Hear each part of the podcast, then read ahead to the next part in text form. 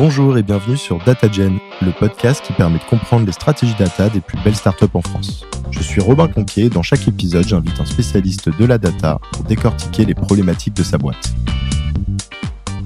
Il préférait juste ne pas utiliser ces dashboards que de les utiliser en ayant euh, vraiment très peu de certitude vis-à-vis de l'exactitude de, ce qu'il voyait dans les dashboards.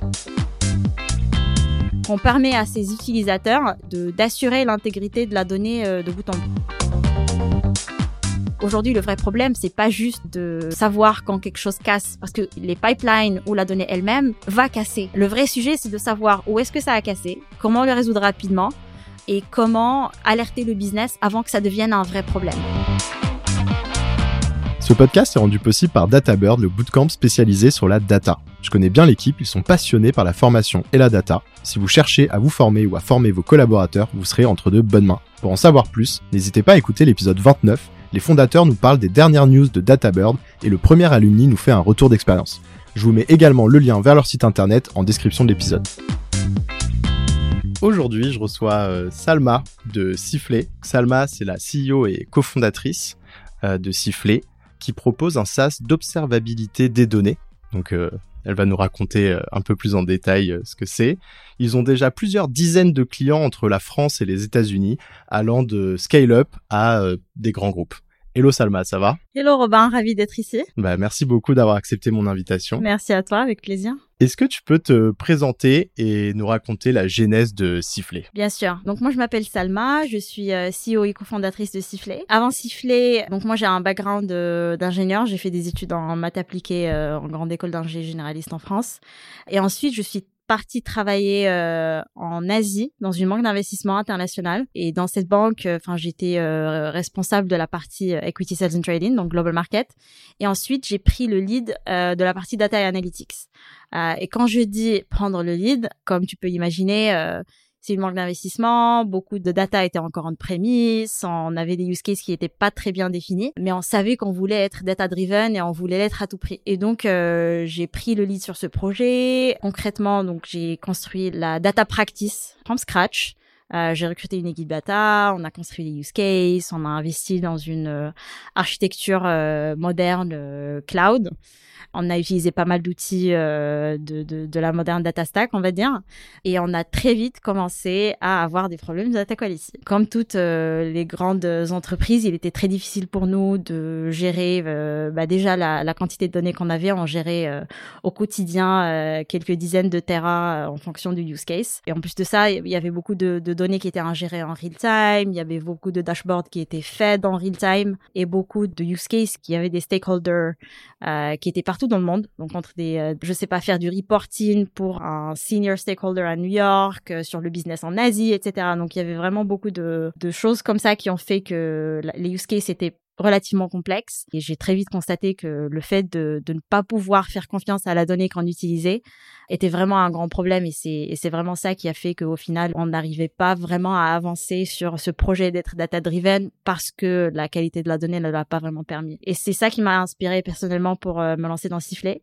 Je me suis associée avec euh, deux amis très très proches euh, que je connais depuis une dizaine d'années qui aussi euh, ont fait leur carrière en data analytics euh, dans des grands groupes et dans des boîtes tech. Donc on a tous les trois vécu ce problème euh, de data quality, data reliability, d'aspects différents, donc des aspects, on va dire plus data engineering, data architecture, mais aussi de l'aspect ou du côté data consumer, donc data analyst, analytics engineer, business leader, etc. Et tous les trois, on s'est dit que voilà, c'est un problème que nous avons vécu, c'est un problème, nous avons vu les conséquences et surtout qu'on voulait créer le produit que we wish we had en fait quand on travaillait dans des grands groupes. Voilà. Merci beaucoup pour cette euh, introduction. Peut-être pour euh, reformuler, pour euh, m'assurer que j'ai bien compris. Donc en fait, c'est ton expérience dans ce groupe international financier, un peu de lead data ou directrice de la practice data, yes. où tu as dû mettre en place un certain nombre de cas d'usage et où tu te rendais compte que finalement, alors il y en a plein des frictions dans la data, on en parle beaucoup sur ce podcast, mais là, un des points de friction euh, principal qui faisait que euh, tu étais entravé entre guillemets pour euh, vraiment tirer la valeur de, des données, pour finalement délivrer ces cas d'usage, pour que les gens puissent prendre des bonnes décisions, c'était ces problématiques de data quality. Exactement. En fait, pour donner un exemple un peu plus concret, on faisait beaucoup de reporting dans des dashboards, donc des outils comme des, outils comme Tableau et Looker, etc. Et en fait, on envoyait ces reports euh, à euh, des stakeholders qui étaient, euh, bah, moi, mon équipe était basée en Asie, à Hong Kong. On envoyait beaucoup de ces dashboards à des stakeholders qui étaient à New York. Hong Kong a 12 heures d'avance sur New York, donc exactement 12 heures. et il nous arrivait de recevoir des emails à 2 heures du matin Hong Kong time, donc 14 heures New York, de quelqu'un très senior qui nous disait, vous m'avez envoyé ce dashboard pour décrire l'avancement du business dans telle ou telle région et ce que je vois est complètement faux. Est-ce que vous pouvez regarder ça tout de suite alors qu'il était 2 heures du matin chez nous? Et donc ça, ça, ça faisait vraiment partie de mon quotidien. Et au bout d'un moment, les gens, ils avaient tellement l'habitude de remettre en question les chiffres qu'ils voyaient dans les dashboards. Et ça, et là, je parle d'un use case très très simple qui est quand même euh, du reporting et du dashboarding. Euh, donc ils avaient tellement l'habitude de remettre en question qu'au final ils euh, ils préféraient juste ne pas utiliser ces dashboards que de les utiliser en ayant euh, vraiment très peu de certitude vis-à-vis de l'exactitude de, de, ce qu'ils voyaient dans les dashboards. Et du coup, forte entre guillemets de, de cet insight, tu décides de lancer Sifflet. Est-ce que tu peux nous expliquer un peu plus bah, ce qu'est Sifflet et peut-être euh, du coup euh, nous expliquer aussi ce qu'est la data observabilité? Parce que je sais que c'est souvent le terme que vous utilisez pour pour décrire Tout à fait la boîte. Yes. Alors, data observability, c'est un concept qui est relativement euh, nouveau. Donc, je vais dire euh, ce que fait Sifflet, ce que c'est l'observabilité et rentrer un peu plus en détail dans ce qu'on couvre et, les use cases principaux qu'on couvre avec Sifflet. Donc, Sifflet est une plateforme de full data stack observability. Donc, on agit vraiment comme une euh, surcouche qui supervise la stack de données et qui permet en fait aux data engineers et, data consumers, donc data consumer, c'est data analyst, analytics engineer, data scientist, business users, etc. Donc, on permet à ses utilisateurs de d'assurer l'intégrité de la donnée euh, de bout en bout. Maintenant, l'observabilité, c'est à la base c'est un concept qui vient du monde du software. On va venir observer, examiner euh, les outputs euh, d'un système ou, ou d'une application ou d'un website afin de, de, de mieux comprendre son fonctionnement et d'assurer euh, bah, la continuité du service, de la performance, etc. Euh, concrètement, c'est ce que des, euh, des, des, boîtes comme Datadog, New Relic, Splunk, etc. ont, ont fait en créant cette catégorie il y a une dizaine d'années. L'observabilité dans le software, c'est une catégorie qui, comme j'ai dit, a été créée il y a une dizaine d'années et qui a pris de l'élan avec bien sûr euh, le mouvement des entreprises vers le cloud, euh, le fait que plusieurs boîtes ont commencé à se moderniser. Maintenant, l'observabilité en, en, data, comme j'ai dit, en tout cas nous, notre approche avec Sifflet, elle est, très similaire et on s'inspire beaucoup de, l'observabilité en software, mais on va bien sûr vouloir adapter le use case au monde de la donnée et de, l'infrastructure en données. Donc concrètement, on va venir examiner les différentes composantes euh, d'une data stack, l'ingestion, le TL, le LT, le storage dans une cloud data warehouse ou un data lake, la partie euh, consumption, que ce soit via un outil euh, de BI ou via un modèle de machine learning ou via un reverse ETL, etc. Et bien sûr l'orchestrateur qui permet de glue tous ces composants euh, ensemble. Et on va aussi observer les liens entre ces différents composants afin de rendre la donnée observable. Concrètement, cela revient à monitorer des métriques sur euh, la donnée. Par exemple, je te donne un exemple. Est-ce que euh, je suis censé avoir des emails? Est-ce que c'est bien des emails que je suis en train de, de recevoir? Je suis censé avoir des zip codes de région parisienne. Est-ce que ça commence bien avec 75 Est-ce que c'est cinq chiffres, etc. Comme ça peut être des métriques sur euh, la métadonnée. Est-ce que euh, le schéma est, dans le euh, bon format? Est-ce que je suis en train d'ingérer le nombre de rows auxquels je m'attends? Est-ce que est-ce que j'ai pas un problème de freshness, ce qu'on appelle un problème de freshness Ainsi que donc on va observer la donnée, la métadonnée, ainsi que l'infrastructure qui va supporter ces données. Parce que at the end of the day, un data asset, c'est le résultat d'un job qui a tourné dans une application. Donc, il y a aussi cette dimension, en fait, de software engineering qui rentre en, data observability. Donc, Sifflet, pour résumer, permet de faire de l'anomaly detection, permet de fournir les, informations nécessaires qui permettent à la fois au data engineer de faire du root cause analysis. Donc, j'ai une anomalie, d'où est-ce qu'elle vient? OK? Et aux data consumer, donc les data analysts, les data, les data scientists, les analytics engineers, etc., de faire de l'incident management.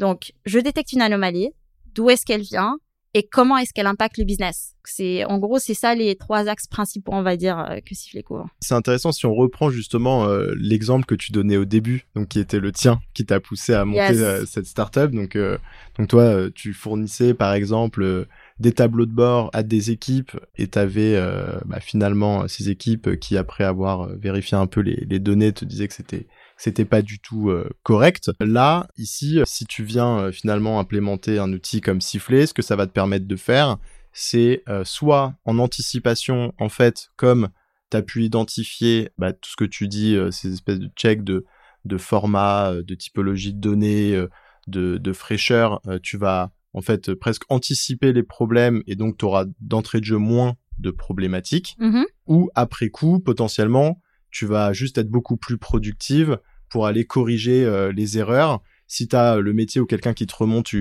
quelque chose qui, qui, est un peu bizarre ou que ou voilà une problématique sur un, par exemple un tableau de bord, euh, en fait, tu vas aller jeter un coup d'œil sur euh, bah, le tableau de bord de sifflet, parce que je suppose que c'est aussi des visualisations de données qui te permettent d'identifier rapidement où tu dois aller. Mm-hmm. Et tu vas pouvoir euh, pointer que, ah tiens, c'est un problème de format sur telle colonne qui finalement est, un peu central dans ce tableau de bord et qui du coup bah, a complètement faussé toutes les données. Et tac, tu vas le corriger. Yes, exactement. Parce qu'en fait, si, si on fait un, un pas en arrière, qu'est-ce qui, pourquoi la data quality c'est un problème pour les entreprises? Parce que, et c'est ce que j'ai essayé de décrire tout à l'heure, les consommateurs de la donnée, à savoir euh, euh, des personas euh, techniques comme les data analysts, les analytics engineers, les data scientists, etc., mais aussi les gens du business, ils se retrouvent dans une situation où ils font confiance à leur instinct et leur common sense pour détecter les anomalies. Common sense, c'est très bien, mais c'est pas quelque chose de scalable. Et du coup, en fait, moi, à mon avis, quand les business users commencent à détecter des anomalies en utilisant leur common sense, c'est déjà trop tard. Et en fait, au bout d'un moment, ils vont commencer à remettre en question tous les investissements qui ont été faits dans la data stack. Ils vont... On a eu un exemple avec un client où euh, même l'existence de l'équipe data a été remise en question. Et ça, c'est grave. Donc, euh, ce qu'on essaie de faire avec Sifflet, c'est que les business users, les consommateurs de la donnée soient plus proactifs par rapport à des anomalies qui sont au final inévitable avec euh, la, la, complexité euh, des plateformes données, avec euh, la quantité de données qui est ingérée en quasi real time, etc. mais que à la fois les producteurs de la donnée, les data engineers, les gens, on va dire plus techniques, qui sont responsables de l'intégrité des data assets et tout ce qu'il faut pour aller rapidement et résoudre rapidement avant que ça devienne un problème business. Et donc du coup, les profils qui vont intervenir sur Sifflet, qu'on appelle souvent en langage produit les, les personas. Ce sont euh, lesquels dans la chaîne, c'est euh, aussi bien euh, effectivement les, software engineers qui vont souvent être en charge des pipelines. C'est eux qui vont monitorer cette partie-là grâce à Sifflet et du coup bah aller corriger en fonction des insights qu'ils trouvent ou est-ce que ça redescend aussi sur euh, les, data analyses, comme tu le disais? En fait, ça dépend de où est le problème et, de quel... Euh, yes. Bah, en fait, la, force du sifflet, elle est justement dans cette capacité à parler à tous les personas data et à s'intégrer à la fois au workflow des data engineers ainsi qu'au workflow des data consumers et en fait de leur donner l'information qui va leur parler. Parce qu'en fait, ce qui parle ou ce qui est important à un data engineer, c'est pas nécessairement quelque chose qui va être euh, bien interprété ou euh, correctement interprété par un data consumer. Et du coup, vraiment, la force de sifflet, elle réside là.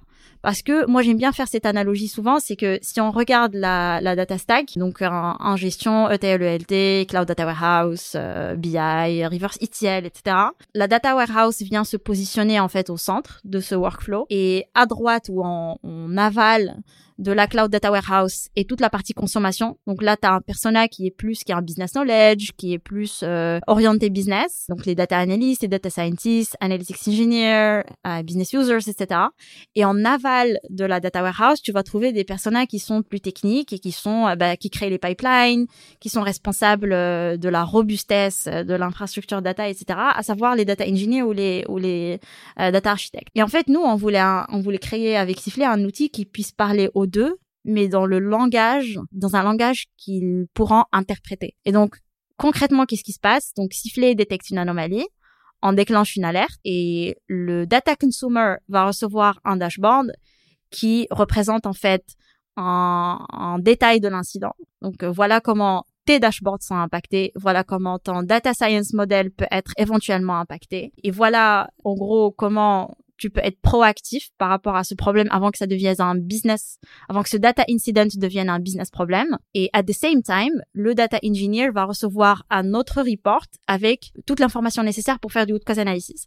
Aujourd'hui, on est capable de faire ça parce qu'on calcule le data lineage justement automatiquement de bout en bout from ingestion to BI. C'est pour ça qu'on s'appelle une full data stack aussi, c'est qu'on couvre vraiment toute la stack data euh, et, les use cases qui viennent avec. Et at the same time, bien sûr, les data consommateurs, ils vont aussi être euh, avoir des updates euh, de l'équipe data engineering qui tout est dans Sifflet.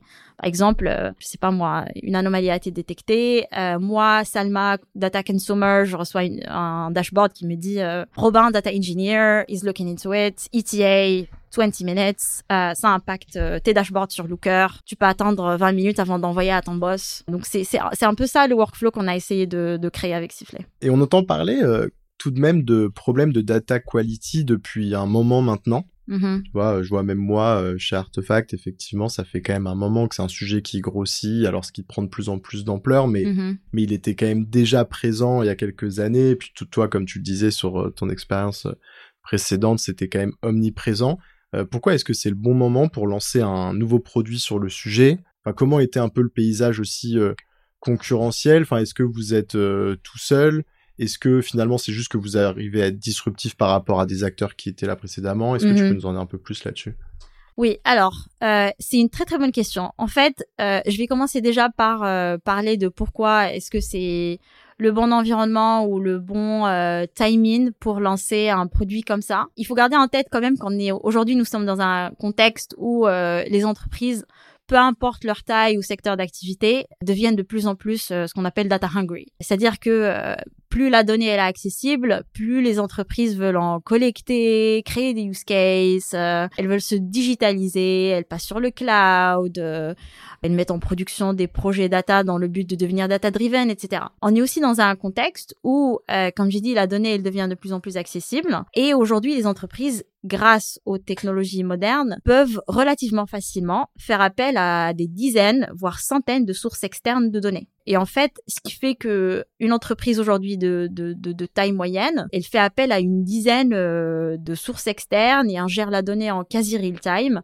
afin justement de euh, pouvoir euh, leverager ces données et, de créer de la business value. Maintenant, vient se rajouter à tout ça le fait qu'avec des technologies qui ont séparé le cloud euh, du compute, etc., comme Snowflake, le storage est devenu relativement accessible aussi, ce qui fait que plusieurs entreprises, et c'était aussi l'exemple de mon entreprise précédente, collectent toutes sortes d'informations dans le but de vouloir l'utiliser un jour, mais en fait, au final, ils finissent par euh, en utiliser très très peu. Tout ça pour dire que on se retrouve dans une situation où on ingère beaucoup de données, on investit dans beaucoup d'outils en interne pour transformer cette donnée, pour la storer, pour la transporter, pour l'ingérer, etc.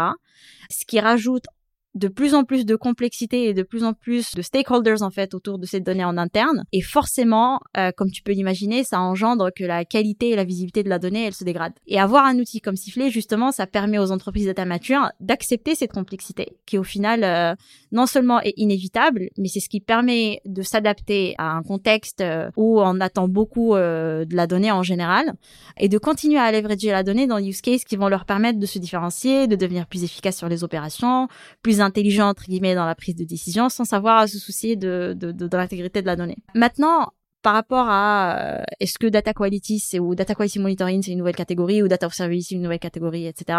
Data quality monitoring n'est pas un sujet qui est nouveau parce que comme tu peux l'imaginer un réflexe tout bête de tout développeur ou de toute personne qui développe du code dans le but de le mettre en prod et de créer quelque chose c'est de tester ce qu'on fait. Et du coup, forcément, toute entreprise qui utilise la donnée, qui crée des pipelines, va commencer avec euh, quelque chose de très simple qui est de tester ses pipelines, de mettre des data quality checks, des trucs simples. Est-ce que j'ai un taux de doublon qui est assez élevé? Est-ce que je suis bien en train de recevoir euh, des emails, etc. Le souci, c'est que très vite, en fait, gérer ou espérer gérer la qualité de la donnée ou l'intégrité de la donnée en se basant sur du testing, en fait, si les data practitioners se trouvent très vite dépassés. Parce qu'en fait, aujourd'hui, le vrai problème, c'est pas juste de savoir quand quelque chose casse, parce que les pipelines ou la donnée elle-même va casser. Le vrai sujet, c'est de savoir où est-ce que ça a cassé, comment le résoudre rapidement, et comment alerter le business avant que ça devienne un vrai problème. Et aujourd'hui, ça, c'est devenu, comment dire, faisable grâce aux nouvelles technologies du modern data stack et, euh, et grâce à de nouvelles technologies qui sont introduites, bah, en l'occurrence, euh, par des boîtes comme Sifflet et autres. Donc en fait, l'élément, on va dire, majeur, ça reste quand même effectivement cette accumulation en termes de volume de données et le fait qu'effectivement je schématise, mais il y a peut-être 15 euh, ans, en fait, une entreprise type, elle avait 10 tableaux de bord avec euh, sur Excel. Ouais, sur Excel où elle avait peut-être un Power BI mais elle avait 10 tableaux de bord et elle est euh, peut-être 20 sources de données euh, grand grand max si vraiment mm. tu pousses le truc au niveau global. Alors que effectivement là en l'espace en l'espace de quelques années et c'est lié aussi à la digitalisation mais les boîtes se retrouvent en fait à devoir avoir parfois des cinquantaines, des centaines de de tableaux de bord donc avec énormément de sources et donc, euh, en fait, les pipelines, ils cassent pas plus qu'avant. Ça, ça n'a pas forcément bougé. Mais ce qui a bougé, c'est que le jour où tu as quelque chose qui casse, c'est beaucoup plus difficile d'identifier à quel endroit. Exactement. Comment, pourquoi. Exactement, exactement. Et même les attentes du business par rapport à euh, ce que fait une équipe data, le, le return on investment sur tous les outils de la data stack, etc. Les stakeholders en général sont en train de devenir beaucoup plus exigeants sur des sujets comme ça. Surtout quand tu as des situations qui ont été très médiatisées comme euh, le, il y a une boîte américaine qui est listée en bourse, donc on va pas citer le nom, qui a eu euh, le stock qui a chuté de plus de 40% en une journée à cause d'un problème de data quality qui a été assez médiatisé. Donc en fait, en général, il y a euh, beaucoup plus de, de expectations par rapport à ce que fait euh, une équipe data et par rapport à ce qu'une infrastructure data qui n'est pas euh, donnée produit en termes de return on investment. Quelle est la plus grosse difficulté que vous avez rencontrée euh, ou même que vous rencontrez actuellement? Je me mets à la place de quelqu'un par exemple qui aujourd'hui voudrait lancer, se lancer dans l'entrepreneuriat ou lancer par exemple un produit technologique comme celui-ci.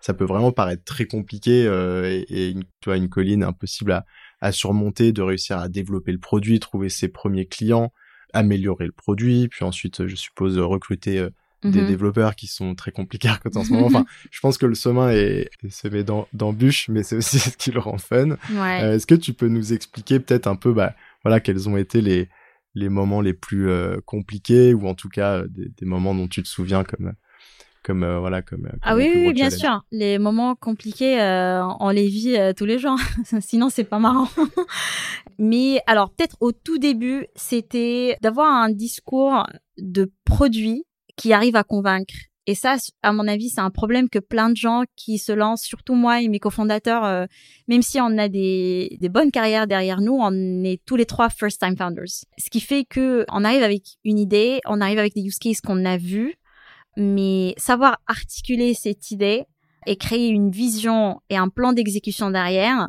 c'est très difficile. Surtout dans un sujet de création de catégories. En fait, on pense tout, souvent que c'est simple de juste avoir un grand concurrent et d'aller les copier et, euh, et des fois c'est le cas. Mais dans un sujet de création de catégories où euh, bah déjà il n'y a pas ce gros concurrent que tu vas aller copier, mais en plus de ça, bien sûr il y a beaucoup de, technologies, beaucoup de startups qui se sont lancées en même temps ou juste un peu avant sifflé, mais la réalité c'est qu'il n'y a pas encore de single source of truth entre guillemets dans, dans, dans le space qui fait que euh, on peut très bien penser qu'on a la bonne vision produit et euh, investir des ressources et des équipes dessus et réaliser 18 mois plus tard quand c'est planté. Tu veux dire par exemple sur la manière de penser le produit parce que finalement, effectivement, quand tu arrives sur une nouvelle catégorie comme ça, c'est que tu vas devoir embarquer tes clients, presque les éduquer, euh, co-construire avec eux des nouveaux process qu'ils n'avaient pas jusque-là. Mm-hmm. Et donc, euh, c'est pas juste le produit, c'est que finalement, tu dois aussi imaginer euh, toute la manière dont ce produit va être imbriqué dans l'entreprise, dont les gens vont l'utiliser. Exactement. le process, le pricing, enfin tout le modèle au global. Exactement. Alors, il y a peut-être pas qu'un seul modèle à trouver, mais il y en a peut-être un en tout cas qui demain sera le standard du marché et si t'es pas si, t'as pas misé sur celui-là ça peut être un peu compliqué. Exactement. Maintenant la bonne nouvelle pour cette catégorie de data observability dont on fait partie c'est que les choses euh, bougent très très rapidement on a des concurrents aux US euh, qui, euh, voilà, ça, ça permet en fait en général d'évangéliser le marché tous ensemble. Donc c'est c'est très bien, c'est très très positif. Mais en même temps, comme j'ai dit, il n'y a pas encore de, euh, sans citer de nom, mais il n'y a pas encore de Datadog dans Data Observability où tout le monde regarde et se dit ah oui en fait euh, their model worked, on va juste aller faire comme eux. Tu vois ce que je veux dire? Ça n'existe pas encore. en euh, trouvant après un positionnement un peu différent, plus voilà. cher, moins cher, plus de services. Est-ce que ouais, mais exactement. Là, juste la base en fait, il faut la. Exactement. C'est pour ça que nous avec Sifflet, à the end of the day, on s'est dit, nous on a vécu ce pain tous les trois on l'a vécu de deux perspectives différentes, de la perspective data engineering et la perspective data consumer.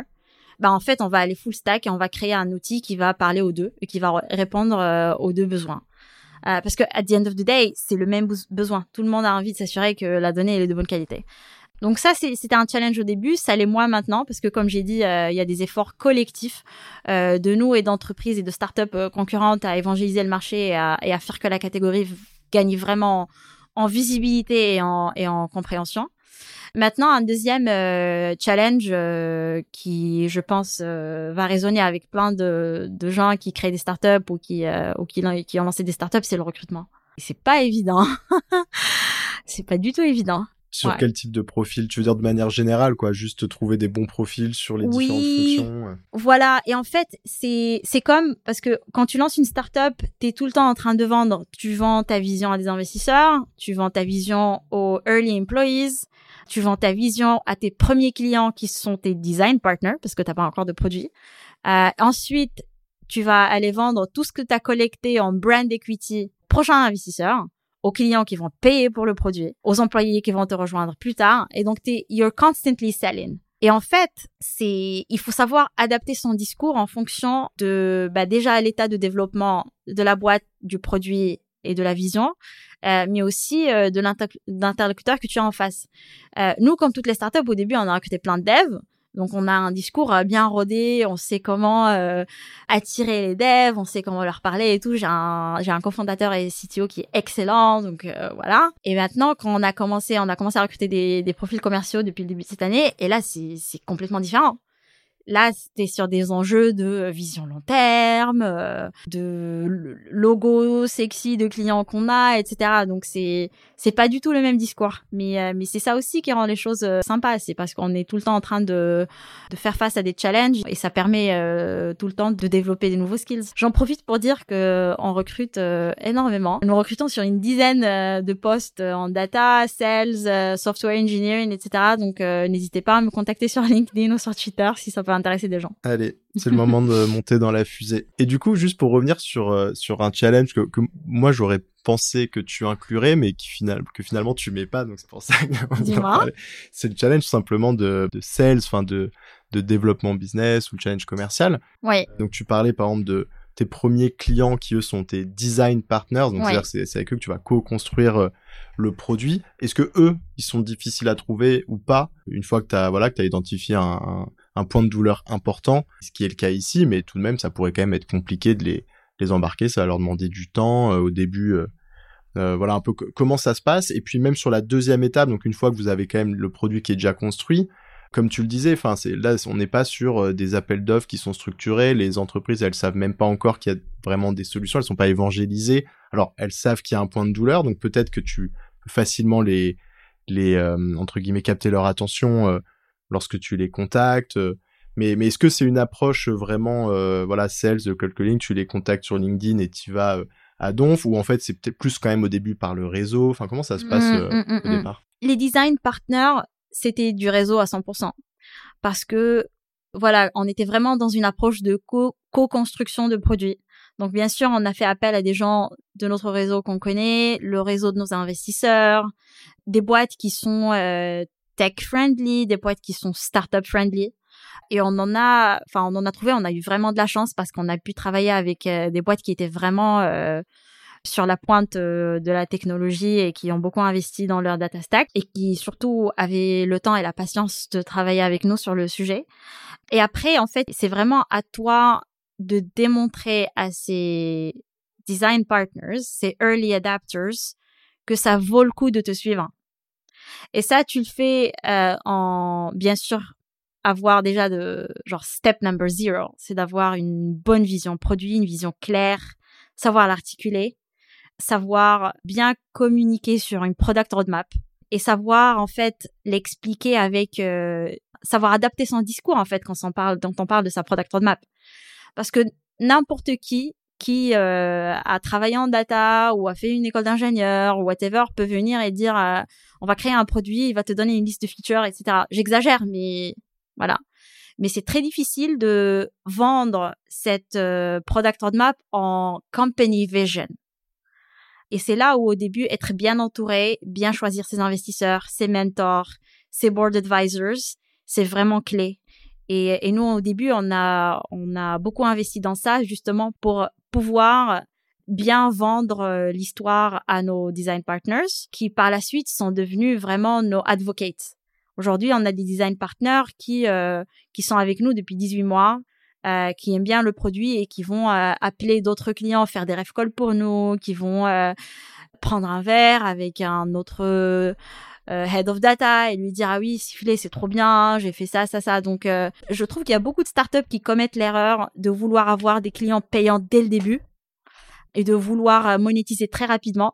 Mais en fait, le plus important au début, c'est de bien investir dans les early adapters parce que rien, en fait, il y a une expression en anglais, je l'ai oublié, mais qui dit que, ah oui, oui, oui, one customer advocate is worth a million salespeople. Et en fait, quand tu as un bon client qui a une bonne réputation, qui va dire du bien de ton produit, ça, ça vaut euh, un million de salespeople qui vont reach out sur LinkedIn. Et donc, euh, nous, on a adopté cette stratégie au début, elle a plutôt bien marché pour nous. Nous, on n'a aussi jamais été dans l'optique de il nous faut 50 clients demain. C'est venu euh, tout seul parce que le produit euh, était bon, on communiquait bien dessus, on fait du marketing, on fait des webinars, etc. Et donc ça aussi c'est un aspect important que je trouve qu'il faut qu'il faut pas surtout pas négliger au début. Mais et après, ça devient une question, comme tu dis, le passage de design partner à signer des grands groupes, à, à signer des. On a des clients qu'on n'a jamais rencontrés, par exemple. Tu vois? En fait, quand tu arrives au point où tu as assez de crédibilité pour parler à ces clients et leur fournir ton service, ton software, bah en fait, tu as tout d'un bagage derrière, tu sais comment présenter ton produit, tu as des advocates qui vont faire des ref calls pour toi, tu as tes investisseurs qui vont appeler euh, le client et lui dire ouais, c'est une boîte qui a une long-term vision, etc. Donc il y a plein de il y a plein de choses comme ça à, à leverager euh, pour euh, avancer dans, dans la bonne direction. Juste avant de passer sur les dernières questions, si des équipes data de l'audience souhaitent essayer Siffler, est-ce que euh, c'est possible? Ah oui, oui, bien sûr. Euh... Comment ils s'y prennent? Yes. Alors, sur notre site, il y a des euh, book démos. Donc, euh, le site, ça peut être un, bon moyen d'entrer en contact. Sinon, on peut me contacter directement sur LinkedIn ou Twitter, at Salma Bakouk. Sinon, salma at siffledata.com ou sales at siffledata.com. Euh, on propose un, un trial gratuit de, de, deux semaines. Donc là, c'est possible d'implémenter l'outil peut-être sur un périmètre spécifique et pendant deux semaines, on essaye, on voit si ça nous plaît. Et... Yes, exactement. Bon, je propose pas encore des codes euh, avec DataGen. bientôt, je ferai peut-être ça. du coup, on arrive euh, sur les dernières questions. Est-ce que tu as une recommandation de contenu à partager à nos auditeurs? Ben notre blog, Shameless Plug. On a un blog euh, sur Medium et sur le site. Euh, mais sinon, en dehors de la data. Comment il s'appelle, tu dis? Notre blog. Ah, ok, le blog Le blog de Sifflet. Ok, bah, je mettrai le lien dans la description. Nickel. Sinon, quelque chose qui n'a pas directement à voir avec la data, c'est le, le bouquin du CEO de Snowflake. Ça s'appelle Amp It Up. Je l'ai commencé. Comment tu dis? Amp It Up. Amp It Up. Amp It Up. Ok. Frank Slotman, qui est le CEO de Snowflake. Euh, c'est un, c'est un très très bon bouquin pour tous les, euh, les entrepreneurs et les, et les CEO. Ok, cool. Bah pareil, je mettrai le lien dans la description. Je l'ai pas lu, ça peut, ça peut m'intéresser. Mhm. J'aime bien les, les bouquins sur les retours d'expérience de, d'entrepreneurs. Qu'est-ce que tu aimes dans la data? Oula À part les, les problèmes de data quality. À part les problèmes de data quality. J'aime bien le storytelling en data. Et c'est quelque chose que je faisais, enfin, j'aime bien quand la donnée peut exprimer quelque chose. Pas juste, euh, moi même si j'ai un background d'ingénieur, j'ai jamais été euh, SQL ninja ou euh, trop fan de, voilà, enfin, j'aime bien quand la donnée a du sens, quand on peut l'utiliser dans du storytelling. Oui, finalement, faire des présentations. Ah, moi, je suis pure data consumer. Ouais, j'aime bien tous les sujets data engineering, je les comprends très bien, mais je suis, ouais, je suis plutôt data consumer. Qu'est-ce qui t'a le plus fait progresser? Les échecs. ah oui. T'en as un pour illustrer Pas vraiment, sinon ça va être une longue histoire. J'ai toujours travaillé dans des domaines très très challenging et, euh, et le fait de faire des erreurs et d'accepter de faire des erreurs et de créer une sorte de playbook dans sa tête, genre euh, mistake, lesson, move on. Ça, ça permet, ça, ça, ça permet de progresser et d'être très dur avec soi-même. Ça aussi, ça permet de progresser, je trouve. Quel est le meilleur conseil qu'on t'ait donné? J'avais un ancien manager qui me disait dès que quelqu'un commence la phrase en disant trust me, don't trust them. Pas mal. bah écoute Salma, euh, on arrive au bout. Je te Merci, remercie Robin. beaucoup euh, d'être venu euh, partager ton expérience sur le podcast. Merci et beaucoup. à bientôt. Yes, à bientôt. Merci d'avoir écouté cet épisode. Avant de conclure, j'ai un petit service à vous demander. Si ce n'est pas déjà fait, est-ce que vous pourriez mettre 5 étoiles et un petit commentaire sur Apple Podcast? C'est ce qui m'aide le plus à faire connaître DataGen et donc à attirer des invités exceptionnels. Merci et à bientôt